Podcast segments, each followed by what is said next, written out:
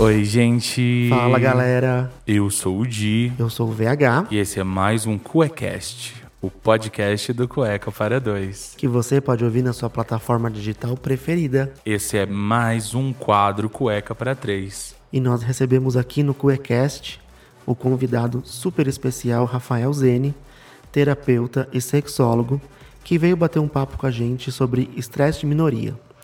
Antes desse programa ir pro ar, a gente recebeu a triste notícia de que o Rafa não tá mais entre a gente. E aí a gente queria deixar aqui a nossa homenagem para essa pessoa que fez tanto pela nossa comunidade. Um agradecimento especial porque ele era terapeuta do VH do meu marido e ele fez muito, muito bem durante todo esse tempo que o VH fez terapia com ele. Então espero que vocês aproveitem todas essas palavras e que com esse podcast você continue ajudando muitas pessoas, que foi o que você fez para mim nesses três anos de terapia. E eu sou muito grato por isso. Então vamos lá.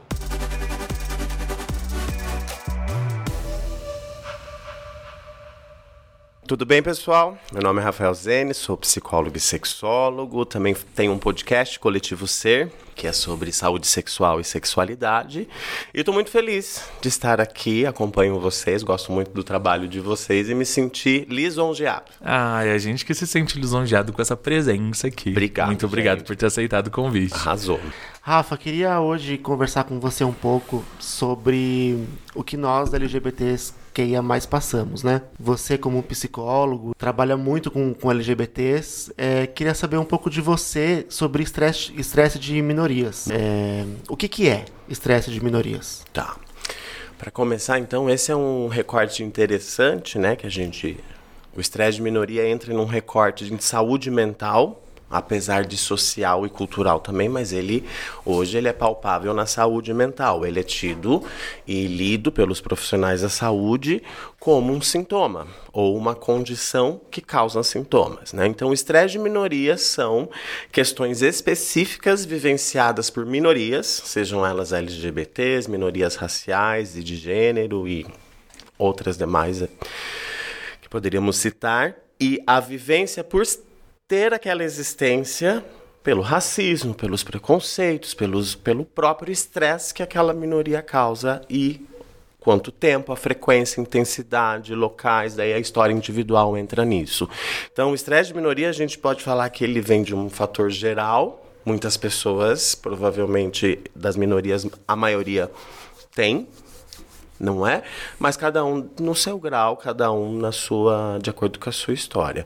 Mas é um fator que afeta muito nós LGBTs, nos nossos relacionamentos, nas nossas condições de saúde, saúde mental, como por exemplo, desde o desenvolvimento de transtornos mentais e de humor, como sexuais, né? Eu como sexólogo e, e especialista da área de saúde LGBT, é, acaba atraindo esse perfil de paciente também, e a gente nota o quanto, até aquela dificuldade sexual, às vezes que a bicha não está entendendo que é ali uma ereção, um, um, gozar rápido, o quanto pode ter um link direto com o estresse de minoria. Por exemplo. Porque... Caramba! Mas por que que teria esse link com porque o estresse de minoria, pelo, pelo meu entendimento, né, e aí você me corrige se eu estiver errado, a gente é todo aquele, toda aquela homofobia que a gente passa desde do começo da escola e tal, isso focado no LGBT, né? Isso. E aí o o, o que, que ele afetaria na parte sexual, assim? Porque eu achei Boa. que a, a parte da autoestima eu entendo que, que afeta bastante. Ah, é que aí a autoestima tá ligado com o sexo. Arrasou, né? entende? Não, mas eu achei legal a pergunta. Se, se fosse numa aula, eu amaria que o aluno é. estivesse me fazendo essa pergunta, que seria o próximo slide.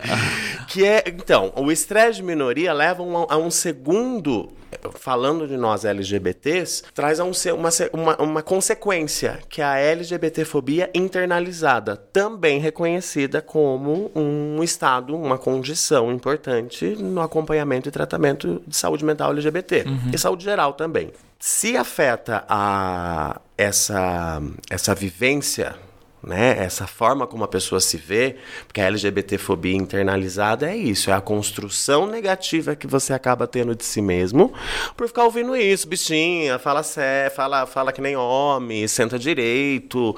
São construções que desde uma criança não tem ainda condições críticas de pensar, meu. Pensa uma criança de 5 anos que está entrando, 5 anos é a entrada que a gente tem por um critério, para critério social. A gente aprende que é vergonha, a gente aprende o que que pode, não pode socialmente. Eu tô me tornando um ser social. Daí fica falando da minha voz, do meu jeito. Isso com crianças pequenas, né? As crianças viadas, como a gente fala.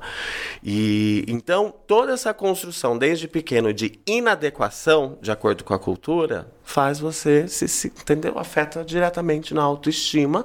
Logo a autoestima é um dos carros da sexualidade. Afeta Daí a visão do corpo, afeta a visão da performance, afeta. Às vezes, eu sempre dou esse exemplo, que às vezes pode ser o LGBT mais militudo da frente do carro, da parada. Mas ele pode ter alguma questão em sexualidade, às vezes sexual, mal trabalhada no passado. É sobre o estresse de, de minoria, eu queria saber quanto isso está reconhecido pela psicologia, pela medicina, porque eu estive com um psicólogo essa semana que eu fiz uma entrevista no trabalho e eu perguntei para ele sobre o estresse de minoria. Ele não, ele não conhece o termo, ele trabalha com LGBTs. Então, quanto isso já é reconhecido, já é falado no meio? É pouco falado com, usando esse termo, entende? A importância da construção do termo, né, de, de, de, de, a gente conceituar. Mas esse é um grande problema que a gente está tendo, sim, e que bom que podemos discutir a respeito, porque precisamos nos é, atualizarmos. Sim, já é uma condição reconhecida pela Organização Mundial da Saúde e pela APA, né? A American Psychiatry Association, lá, que é a Associação de Psiquiatria Americana.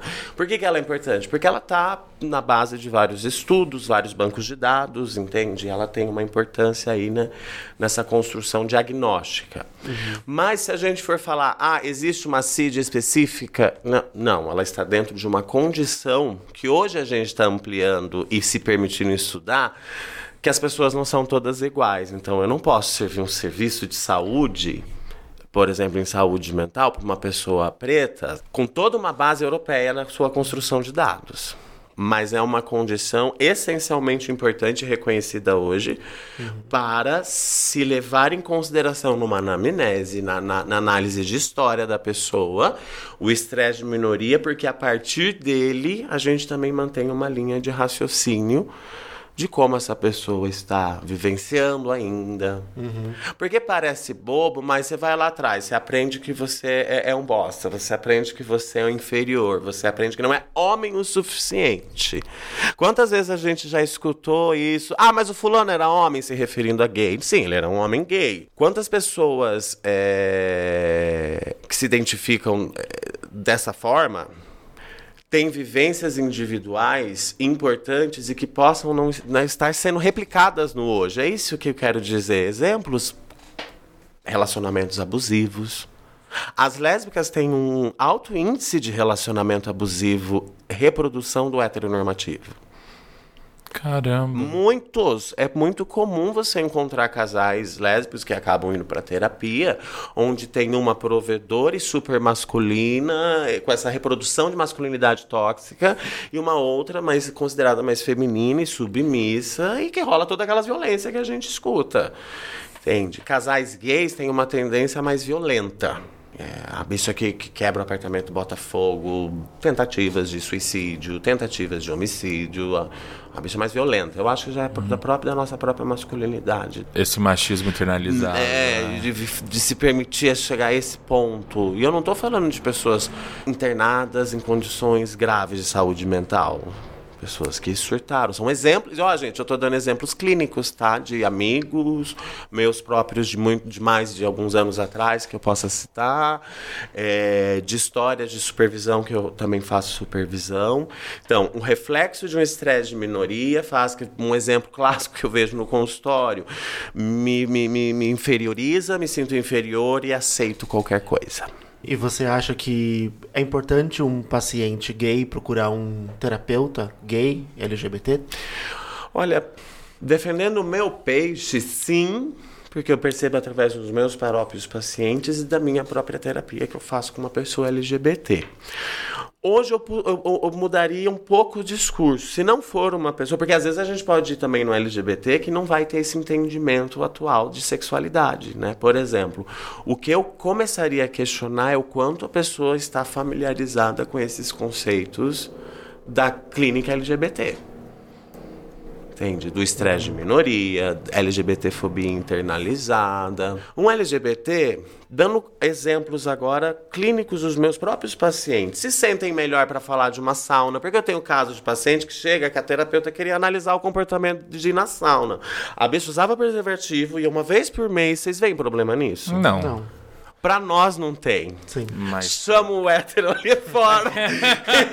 Fala, querido, o que, que você acha de, de, de, da bicha indo pra sauna uma vez por mês? Eles podem ir pro puteiro, é normalizado. Então, isso é um exemplo da bicha que, da terapeuta entender que às vezes ela é baladeira porque ela quer dar uns beijos.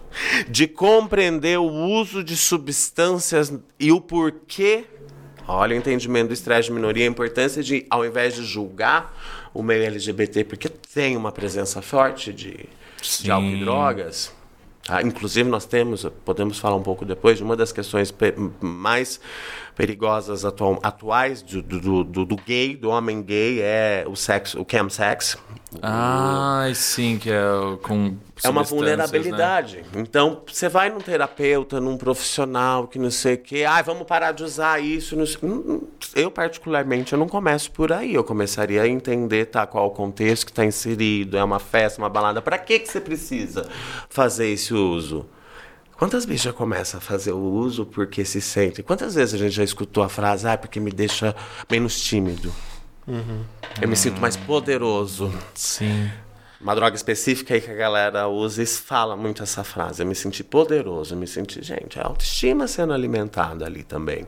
E outro fator de estresse de minoria, vocês sabem me dizer quais são os dois lugares mais é, da nossa criação mais negativos e de maior fator de risco do LGBT? Igreja, escola? Escola e família. Família. A igreja é um mega de uma cereja.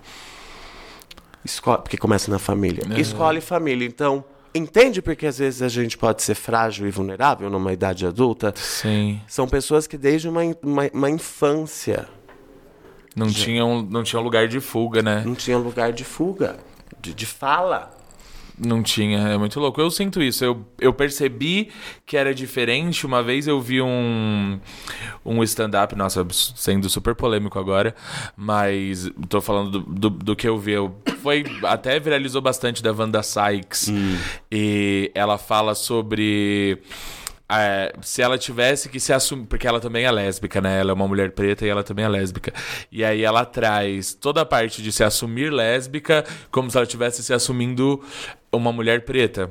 E aí você percebe que é, existe um acolhimento familiar na, na, na, quando, por exemplo, quando um, um uma pessoa preta sofre um, um, um, racismo na rua ou na escola, ela chega em casa e ela tem um acolhimento que a gente não tem. Isso, claro, não tô de jeito nenhum tentando ver quem é pior, quem é melhor. Não, não tem isso, porque, enfim, tem, são anos de escravidão, né? Não sou uma pessoa tapada, não, mas. mas é, um, é, o recorte desse público desse, que exatamente. é legal pra mostrar que o recorte da pessoa preta é diferente do, é, do nosso. Porque quando eu, eu sofri muito, muito bullying na escola, e quando eu chegava em. A, pouquíssimas vezes que eu comentei era, mas o que que você fez? Andou rebolando? Você tá falando muito mole, você também não sei o quê, você...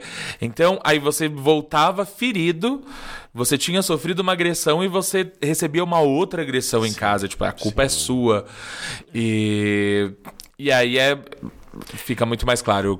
Entender, eu acho que é para né, conscientizar, os... não? Isso foi um belíssimo exemplo. Quando eu trabalhei no núcleo trans, aqui em São Paulo, que é um núcleo que atende, é da Unifesp, junto com a, com a Prefeitura de São Paulo, o governo de São Paulo, que entrou para auxiliar a famosa fila né, dos procedimentos e acompanhamentos necessários para as pessoas trans, que é enorme a nossa fila, você calcule depois desse governo. Isso eu estou falando que eu trabalhava lá até a pandemia começar, então agora nem imagino como que tá. Lá eu escutava muito isso e, e me conscientizou muito. E é real, não é comparativo de sofrimento. É uma importância da gente entender. Olha a coisa do par. Quando eu falo tanto do par, a pessoa preta que convive numa família preta e sofre o racismo chega em casa e terão pessoas pretas que entenderão. Ou não, depende do nível de consciência Sim, da negritude da, da- daquelas pessoas, né? Como o nosso nível de consciência do nosso, do nosso próprio gaydar, o quanto eu me, perfi- me- me permito. Mas tem um, pelo menos um ver. Semelhantes em algum. A pessoa gay já sofre muito isso, a pessoa lésbica, a pessoa trans. Muito mais, né? Entende? Então, isso une, muito boa pergunta, porque une, inclusive, da necessidade. Entende por que, que é interessante um profissional da saúde entender sobre isso? Tá, qual que é as vivências de uma pessoa trans?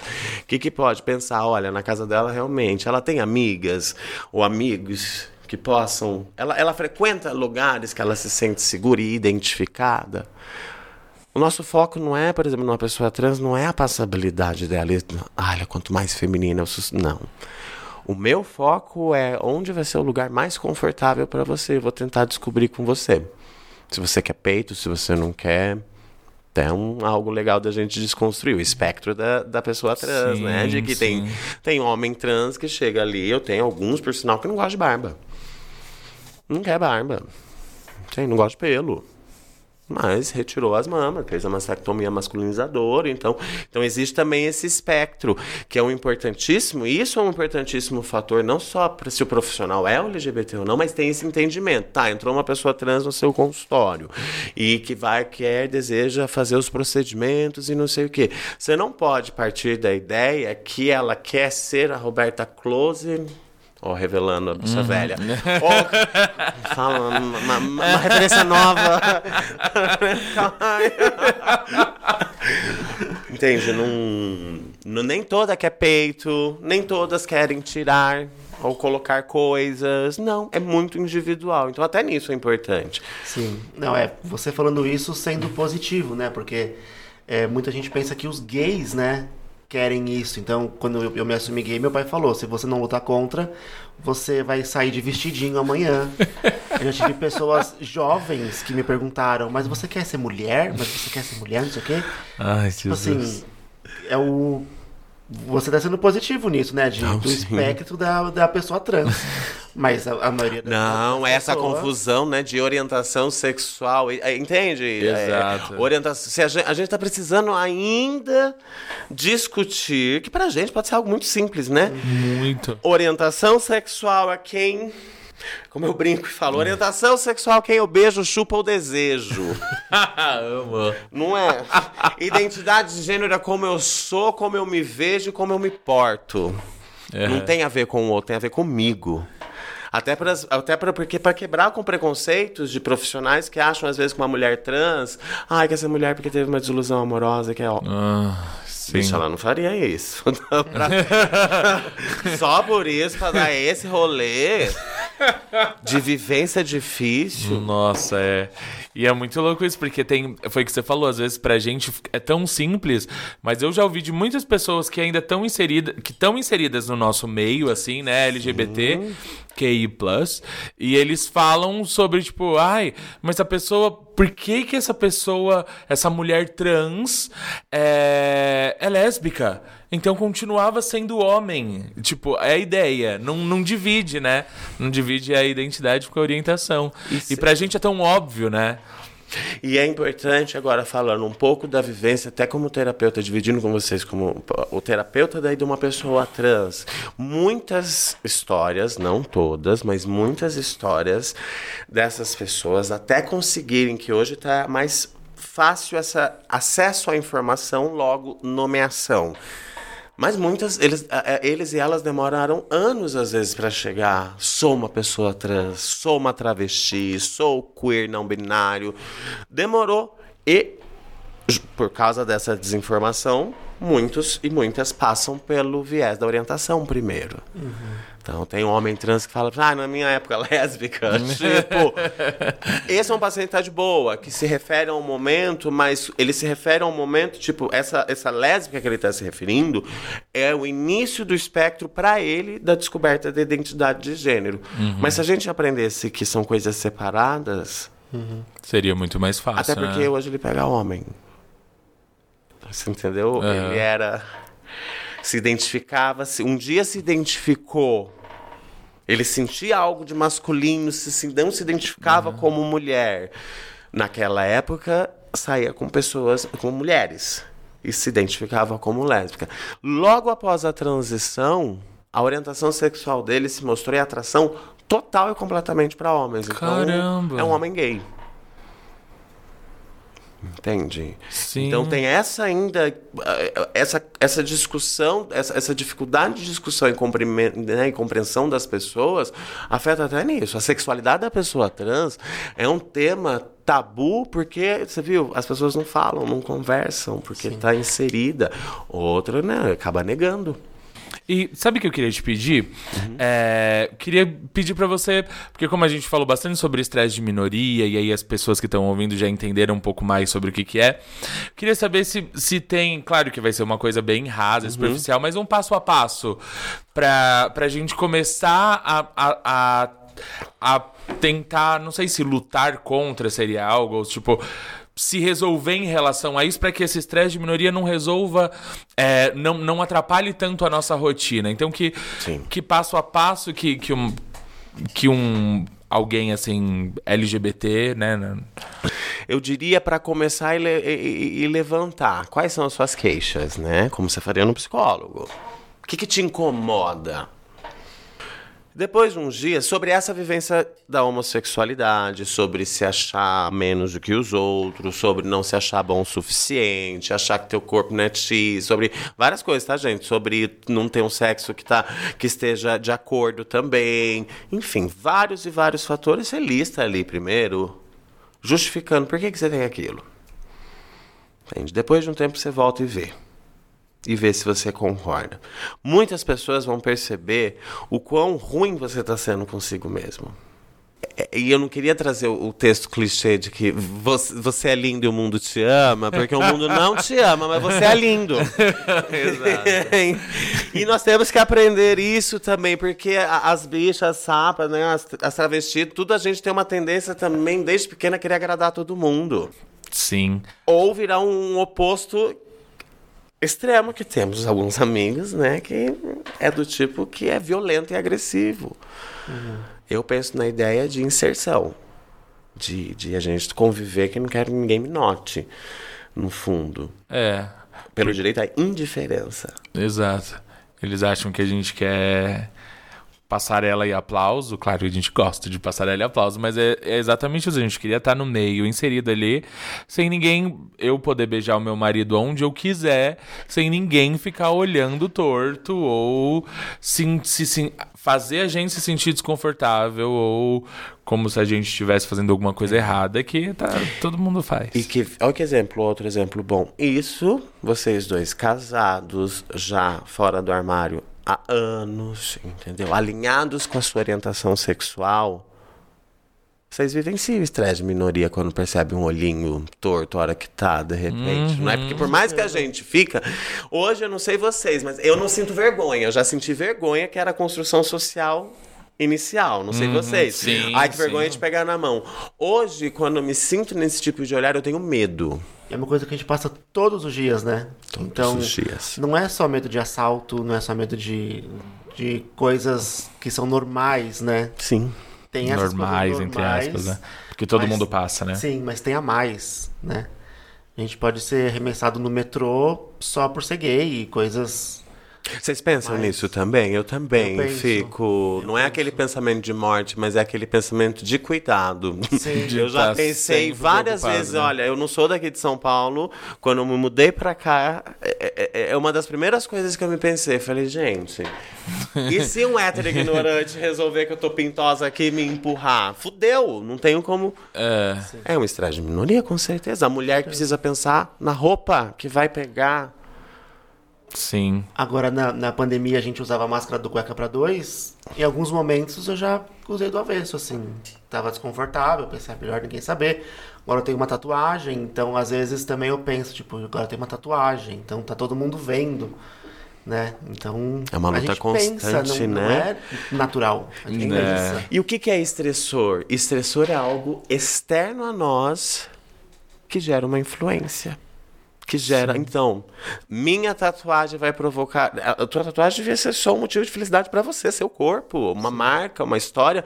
Não, mas ela acaba gerando um fator ansiogênico para ver como vai ser lida pelo. Entendeu? Porque é um estresse, vem Pela de outra fora. pessoa. É. Gente, eu acho que a gente extrapolou nosso tempo, mas porque o papo foi, foi muito bom, muito Ai, necessário. sim, muito, muito inteligente, né? Tão gostoso ouvir gente inteligente. Ai, gente, fala. imagina, obrigado. Espero que tenha, tenha ajudado, respondido, não tenha ficado chato, que a tendência às vezes vira aula. Eu tenho que lutar. Ai, mas é tão importante. É um assunto que a nossa comunidade precisa se atentar, né? Sim. Muitas das coisas que você falou, a gente passa todos os dias e não tem noção de que. Como afeta, né? É, e, e de onde veio, né? Porque se a gente não sabe de onde veio, a gente não consegue resolver. Sim, sim. E a dica que eu dou, sabe, gente, para as minorias que estão ouvindo a gente, sabe? Aquelas que eu estou no, no, no lugar de fala e, e me atento como terapeuta a aconselhar aquelas que eu não estou no lugar de fala, mas que. É, procurem sim entender esse, que esse fator cultural, que o jeito que a gente aprende, enfiem isso na cabeça, faz parte do boa parte do que a gente se sente mal, com o nosso corpo, com a nossa pele, com a nossa mente, com a nossa sexualidade, com a nossa performance sexual. Tem tanta coisa que a gente teria um melhor aproveitamento se a gente refletisse que essas coisas a gente sofreu, mas elas não são nossas. Ai, Rafa, mas muito. Nossa, queria ficar pra sempre, né? Mas muito obrigado. Você é, assim, super eloquente. Uma delícia ouvir você falar.